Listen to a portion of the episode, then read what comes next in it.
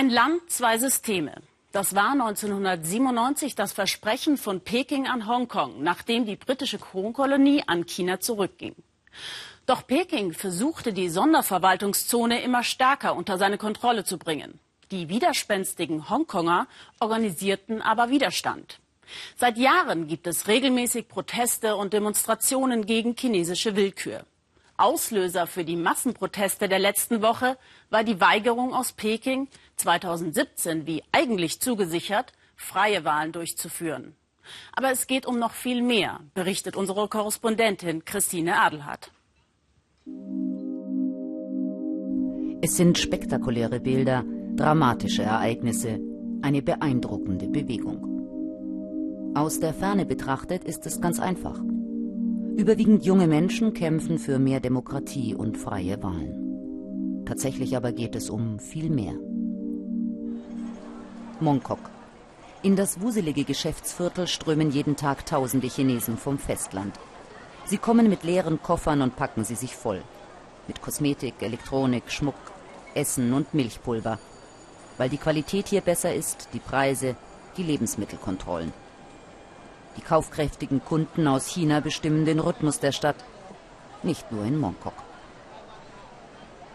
Seit Tagen blockiert Tracy Lau hier die Straße, weil Hongkong immer mehr wie das autokratische China wird.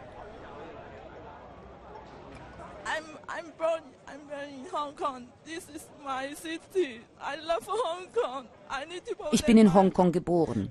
Ich liebe meine Stadt. Ich muss sie beschützen. Aber jetzt kommen immer mehr Menschen vom Festland. Und unsere Kultur verändert sich. Die Regierung verändert sich.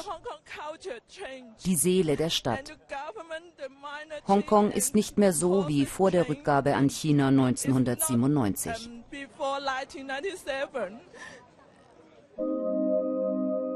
Ein Land, zwei Systeme heißt die Parole. Noch dürfen die Hongkonger demonstrieren. In China ist das undenkbar. Aber wie sich ihre Stadt entwickelt, da haben die Bürger kaum etwas mitzureden. Soho. In den schicken Wohnvierteln der Stadt sind die Preise ins Astronomische gestiegen. Immer mehr Festlandchinesen investieren hier. Sie kaufen die sündhaft teuren Apartments. Die Einheimischen können sich das nicht leisten. Kowloon-tung, Baptist-Universität, der Campus leer. Die Studenten streiken auch, weil für sie die Mieten selbst am Stadtrand nicht finanzierbar sind. Wir haben keine Zukunftsperspektive hier, meint Leung Shichi. Der 26-Jährige arbeitet als Lehrer an der Uni, dennoch lebt er immer noch bei seinen Eltern. Er nimmt regelmäßig an den Protesten teil.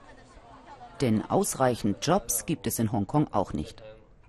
Wer nicht im Banken- und Finanzwesen arbeitet oder in der Tourismusindustrie, hat kaum eine Chance, eine anspruchsvolle Arbeit zu finden.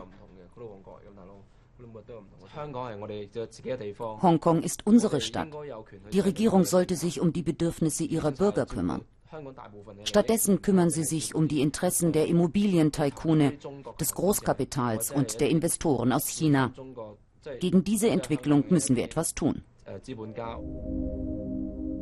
Hongkong werde autonom verwaltet, heißt es, aber der Einfluss der kommunistischen Machthaber vom Festland wird immer größer. Jeder weiß, die wichtigen Entscheidungen werden in China getroffen. Peking.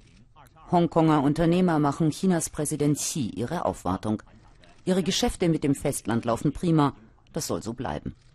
Kontrolle und Mitsprache durch die Bürger würde die elitären Kreise nur stören und den Machtanspruch der kommunistischen Partei untergraben. Die meisten Bürger in China wissen nicht, was in Hongkong gerade geschieht. In den Propagandablättern der Partei werden die Studenten diffamiert und kriminalisiert. Im Internet löschen die Zensoren alle Berichte über die friedlichen Proteste. Meine Mitstudenten wissen nichts darüber, außer die, die über Tunnel auf Seiten wie Twitter oder Instagram gehen. Auf den offiziellen Seiten im Netz heißt es, die Hongkonger würden die Nationalfeiertage begehen.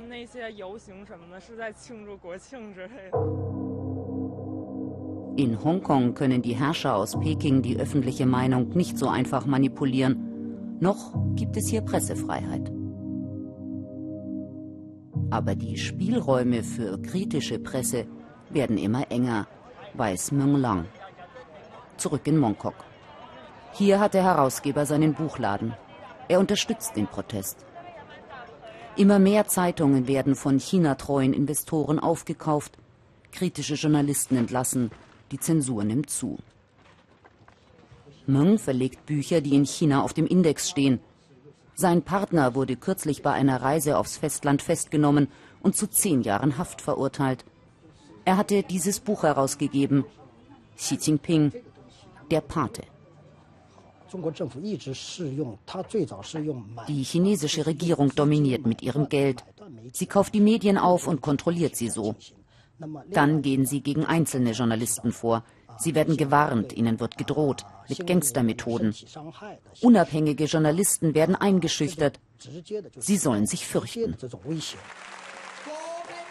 Central, der Finanzdistrikt. Die gezielten Angriffe auf friedliche Demonstranten der letzten Tage haben alle aufgeschreckt. Vieles deutet darauf hin, dass bezahlte Schlägertrupps für Chaos sorgen sollen, um einen Polizeieinsatz zu provozieren. Die Studentenführer geraten unter Druck. Wir machen mit der Occupy-Bewegung weiter. Wir müssen den Druck aufrechterhalten, damit die Regierung endlich reagiert. Regierungschef Leung aber hat ein Ultimatum gestellt. Bis Montagmorgen müssen die Barrikaden weg sein und die Demonstranten verschwunden. Sonst könnte die Polizei den Stadtteil Central räumen. Notfalls mit Gewalt.